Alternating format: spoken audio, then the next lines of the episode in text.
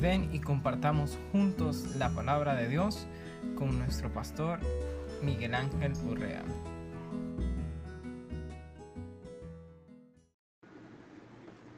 Serie Enfoque bíblico de la pandemia coronavirus, basado en el libro de Joel, capítulo 1 al capítulo 3. Segunda parte, el impacto de la plaga.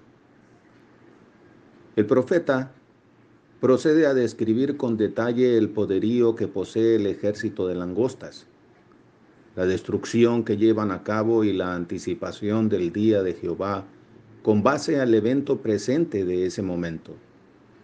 Tenemos que dejar bien claro, aunque no nos guste, que el Señor nunca prometió evitar el dolor, ni el sufrimiento, ni los problemas mientras peregrinemos en este mundo.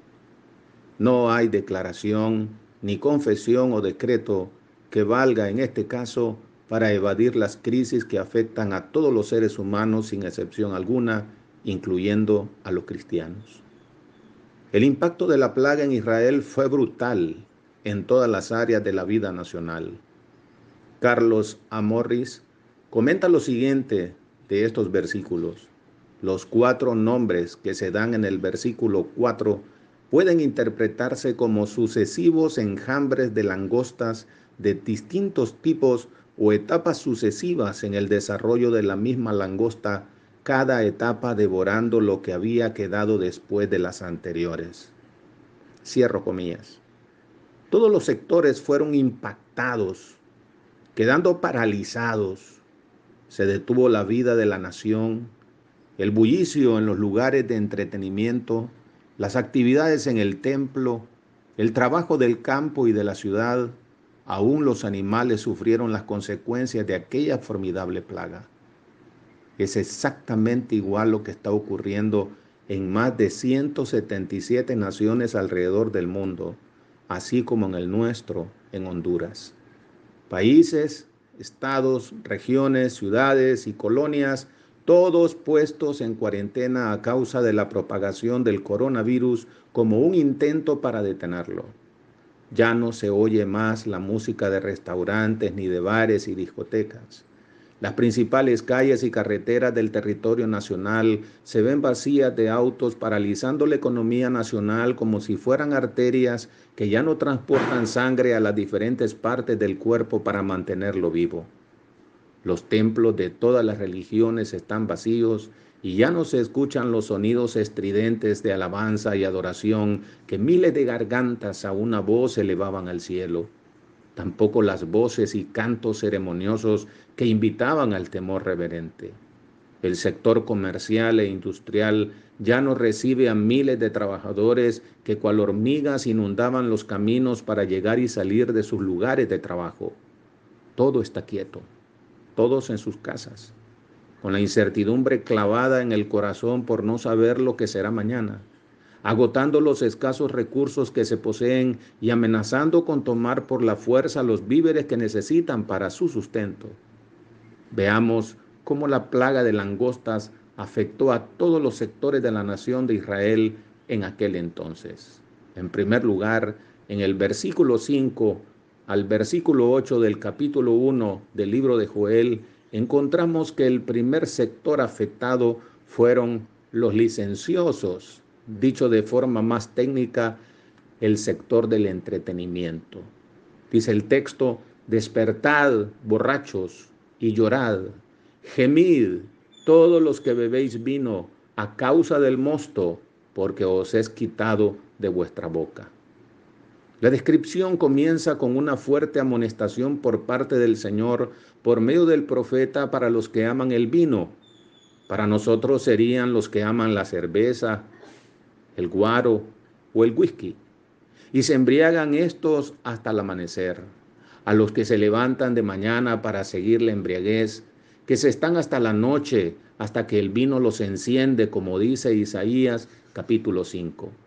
Estos borrachos representan al sector de los licenciosos, los amantes del placer, los que no prestan atención a la realidad que los circunda y que no es nada buena.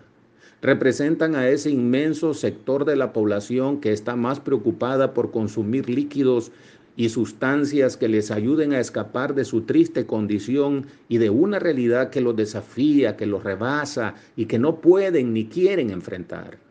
Es mejor para ellos escapar sobre las alas de visiones fantasiosas. Es mejor para ellos no sobrecargarse con las crudas circunstancias que no desaparecerán y que estarán allí cuando despierten. El mal está sobre ellos y en medio de ellos, pero no se dan cuenta. La desgracia ha tocado la puerta de sus vidas y de sus casas, pero ellos están fuera de sí. La reprensión tiene sentido. Despertad. Un sector no pequeño del país, Honduras, adormecido vive por el alcohol, por las drogas, por el sexo libre, hay miles adormecidos no solo por estas cosas, sino también por la pasión del deporte, por las tecnologías, por sus propios y egoístas deseos, por los placeres y el poder que brinda el dinero. El Señor, al igual que a aquellos borrachos en Israel, amonesta también hoy diciendo, despertad. En diferente contexto, los marineros compañeros de Jonás también le dijeron lo mismo, la nave se hundía y el profeta había bajado al interior de la nave y se había echado a dormir. No le importó para nada la terrible tempestad que estaban atravesando. Fue el patrón de la nave que lo reprendió diciéndole, ¿qué tiene, dormilón? Levántate y clama a tu Dios. Quizá Él tendrá compasión de nosotros y no pereceremos. El profeta Joel exhorta a estos borrachos licenciosos, amadores del deleite, ajenos a la crítica situación que se vive, a cambiar de actitud. Despierten, les dice, lloren y giman.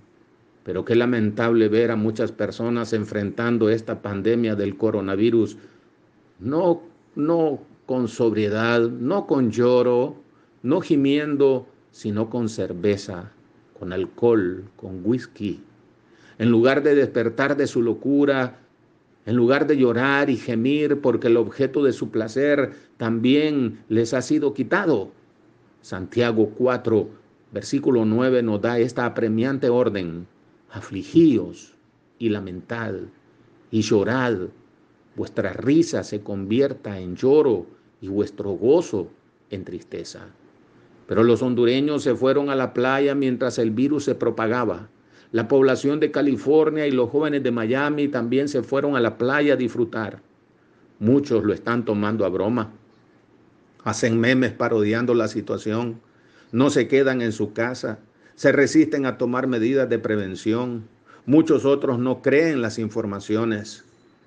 No creo que los españoles, ni los italianos, ni ninguna de las familias afectadas por la pérdida de un familiar esté dispuesto a bromear con esto o a tomarlo de forma liviana.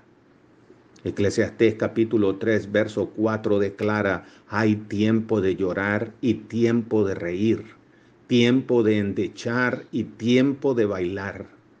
El tiempo que vivimos, hermanos, es para llorar, es para gemir, y es para endechar delante de la presencia del Señor.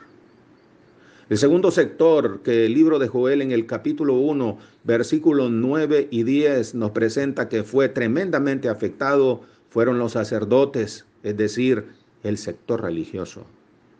Dice el texto, desapareció de la casa de Jehová la ofrenda y la libación. Los sacerdotes ministros de Jehová están de duelo. Esto era una gran tragedia, enorme tragedia para toda la población, pues el templo era el centro y corazón mismo de su religión, el lugar de encuentro con su Dios y con su pueblo. Pero ya no había ofrendas de harina, ni de vino, ni de aceite necesarios para hacerlos al ser devorados por la plaga. El verso 10 nos dice, el campo está asolado, se enlutó la tierra, porque el trigo fue destruido, se secó el mosto, se perdió el aceite. Los sacerdotes están de luto, tristes, avergonzados por la situación. La bendición y el respaldo de Dios para ministrar en su presencia se había detenido. Nos preguntamos nosotros, ¿cuál será el impacto de esta pandemia del coronavirus en el funcionamiento visible de las congregaciones? Aunque en el pacto de la gracia el templo ya no es un edificio, sino el creyente mismo y la iglesia, casa del Dios viviente, no podemos ignorar la gran afectación en nuestra capacidad de reunirnos para hacer ofrenda colectiva de alabanza, de reconciliación, de consagración y de proclamación. Ahora ya no hay una casta sacerdotal como en el Antiguo Testamento, sino un pueblo de sacerdotes que estamos de luto, de duelo, porque su pueblo no se puede reunir para adorarle, para proclamar su nombre y anunciarlo a una sola voz a nuestras comunidades. Ciertamente que lo hacemos por medio de las redes sociales y cualquier otro medio de comunicación, pero la fuerza y el empuje que produce estar juntos por los momentos no lo tenemos. Hay tristeza por esto en todo su pueblo. Esto debe hacernos meditar, hermanos, en los juicios de Dios y en nuestros caminos. El tercer sector que el libro de Joel en el capítulo 1, versículo 11 y 2 detalla que fue afectado tremendamente fueron los agricultores, es decir, el sector productivo.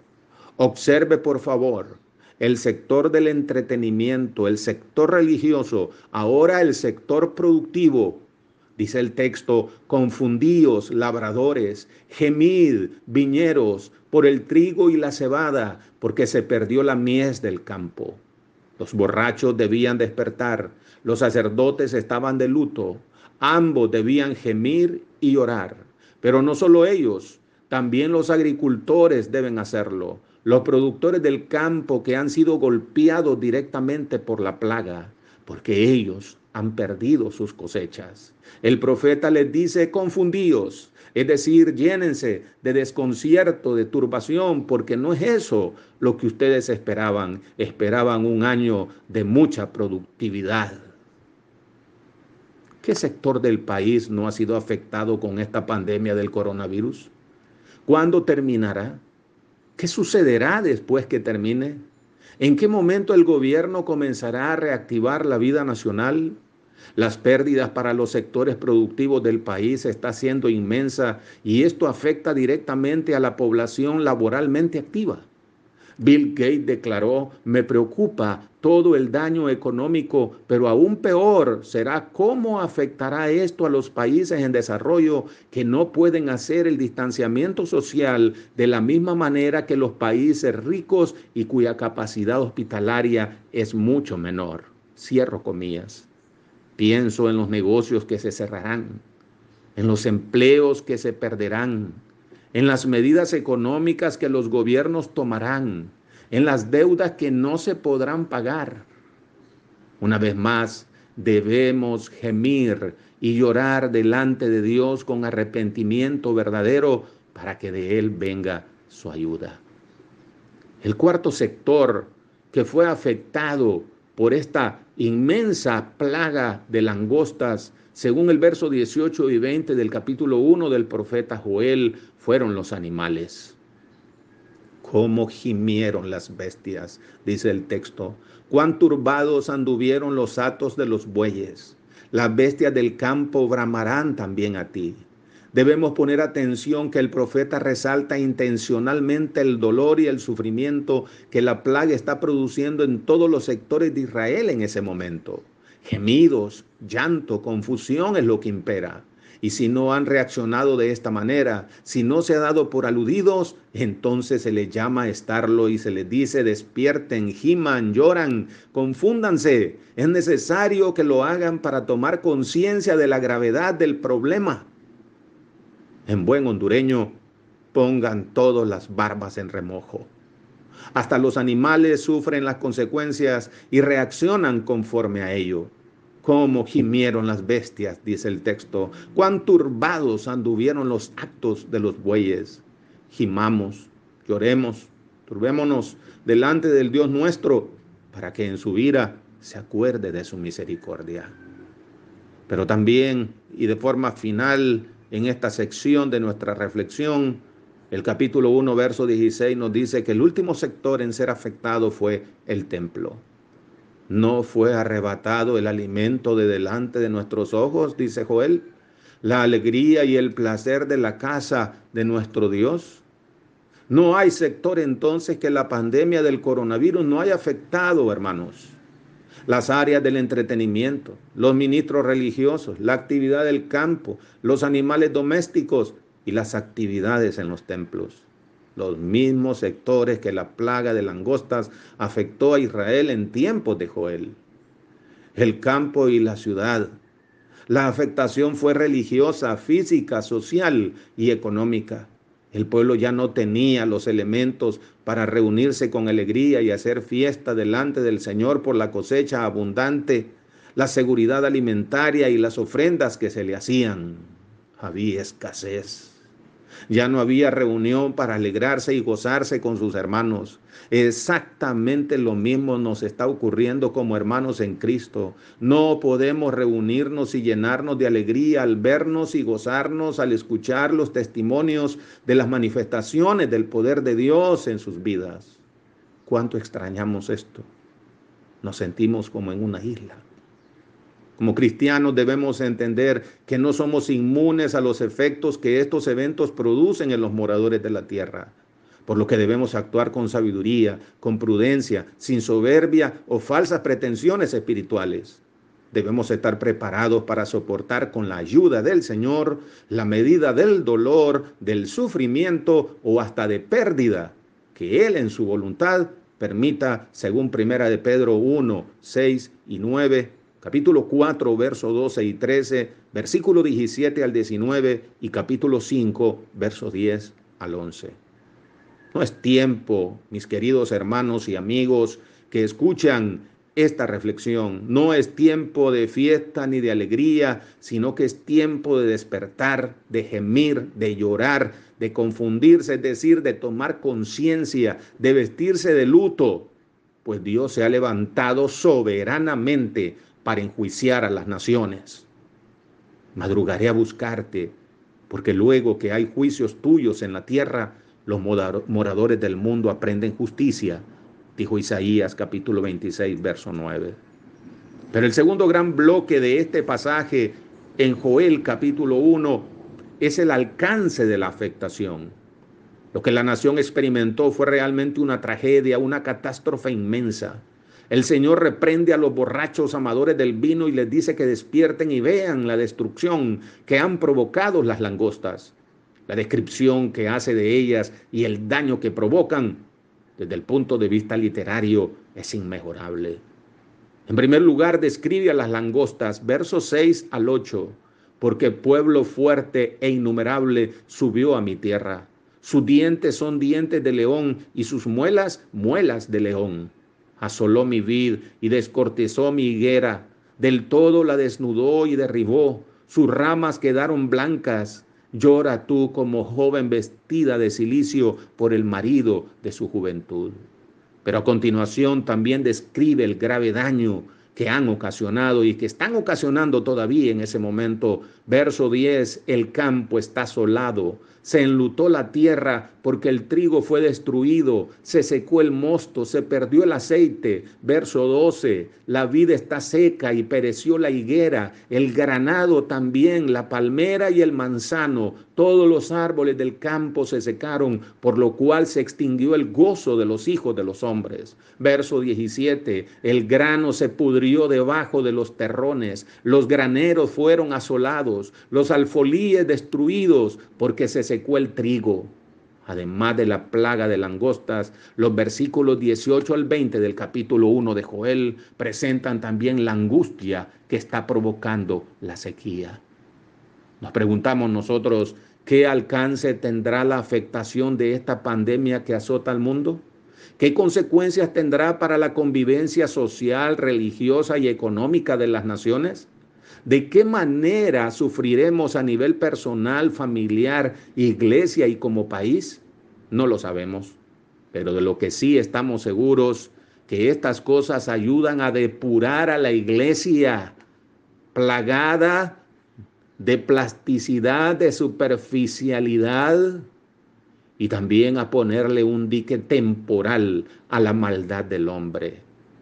Justos e injustos buenos y malos, están pereciendo por causa de esta pandemia, poderosos, ministros también del Señor, malvados, creyentes, no hay excepción ni acepción. Todos los sectores están siendo afectados y de todos los sectores están muriendo. La gente llora por la muerte de sus seres queridos que fallecen por miles diariamente alrededor del mundo. Millones claman por alimento, pues no tienen trabajo ni ahorros para enfrentar la crisis provocada por la pandemia. La incertidumbre, el miedo, la ansiedad, el insomnio, la depresión y el pánico se apoderan de muchos corazones ante la expectación de las cosas que suceden y de las que están por suceder. El peligro de convulsión social, violencia, agitación política, crisis de gobernabilidad, anarquía, va creciendo a medida que se prolonga la crisis. Que Dios nos escuche en el día del conflicto. El tercer bloque de este capítulo 1 del libro de Joel culmina con un llamado urgente a humillarse delante de Dios. Y qué maravillosa forma de terminar este bloque por parte del profeta inspirado por Dios. Allá, al final del túnel, que es una frase recurrente que escuchamos en los medios de comunicación, allá al final del túnel siempre hay una esperanza. Los sacerdotes, aunque ya están de duelo en el verso 9, son los primeros a los que Dios llama a humillarse y arrepentirse sinceramente delante de su presencia. Ellos son los responsables de dar el ejemplo al resto de la población. El versículo 13 dice, ceñíos y lamentad, sacerdotes, gemid, ministros del altar, venid, dormid en silicio, ministros de mi Dios, porque quitada es de la casa de vuestro Dios la ofrenda y la libación. Los ministros de todo el país, Debemos ser los primeros en humillarnos y arrepentirnos delante del Señor, porque nos ha sido quitada el privilegio, la bendición, la alegría de ver al pueblo reunido para presentar ofrenda de alabanza, de reconciliación, de purificación, de paz y de adoración para apacentarlos con la palabra. Es muy triste no poder salir a ver nuestros hermanos, compartir con ellos, servirles con seguridad, estrechar la mano y darles un fuerte abrazo y beso santo en Cristo Jesús. Sí, debemos arrepentirnos los ministros que no hemos reaccionado de esta manera y que lo vemos únicamente como un juicio de Dios sobre los pecadores olvidándonos el llamado que Dios nos hace en su palabra y obviando que todavía estamos en este mundo por lo cual no somos inmunes a los estragos que esta pandemia está provocando. Luego de hacer lo suyo propio, el Señor les ordena por medio del profeta, proclamad ayuno, convocada asamblea, congregad a los ancianos y a todos los moradores de la tierra en la casa de Jehová vuestro Dios y clamad a Jehová. Es lo que ministros y congregación debemos estar haciendo en todos los lugares de Honduras es Dios advirtiéndoles lo que está ocurriendo. Les dice por qué está ocurriendo, por su pecado. Pero también les envía a decir lo que deben hacer para salir bien librados del asunto. Los escépticos no quieren escuchar esto. Los ateos menos. Los duros de corazón tampoco. Los falsos hermanos dentro de las congregaciones tampoco lo quieren escuchar. Los malos ministros y los falsos ministros dentro de las congregaciones que se han amontonado a lo largo de estos últimos 20 años dentro de la iglesia, tampoco lo quieren escuchar. Pero es el mensaje de Dios. Deben buscarle de verdad. Deben arrepentirse de verdad. En otro momento el Señor le reclama por medio del profeta Oseas en el capítulo 6, verso 4 al 6, su falsedad. ¿Qué haré a ti, Efraín? ¿Qué haré a ti, oh Judá? La piedad vuestra es como nube de la mañana y como el rocío de la madrugada que se desvanece. Por esta causa los corté por medio de los profetas, con las palabras de mi boca los maté, y tus juicios serán como luz que sale, porque misericordia quiero y no sacrificio, y conocimiento de Dios más que holocaustos. Más adelante en el libro, el Señor les hará un urgente llamado a un verdadero arrepentimiento. El impacto de la plaga fue catastrófico para Israel. Solamente volverse a Dios en genuino arrepentimiento era la alternativa que tenían para recibir ayuda. Era tiempo para ellos de despertar, de llorar, de gemir, de turbarse, de enlutarse, es decir, de tomar en serio la situación. Debían tomar conciencia, dejar los placeres y la indiferencia. Es igual para Honduras y para el pueblo de Dios, sabiendo que por su gracia maravillosa contamos con su amor, con su cuidado y con su protección.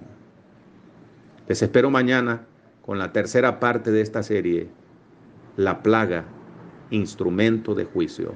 Saludos del pastor Miguel Urrea. Dios les bendiga.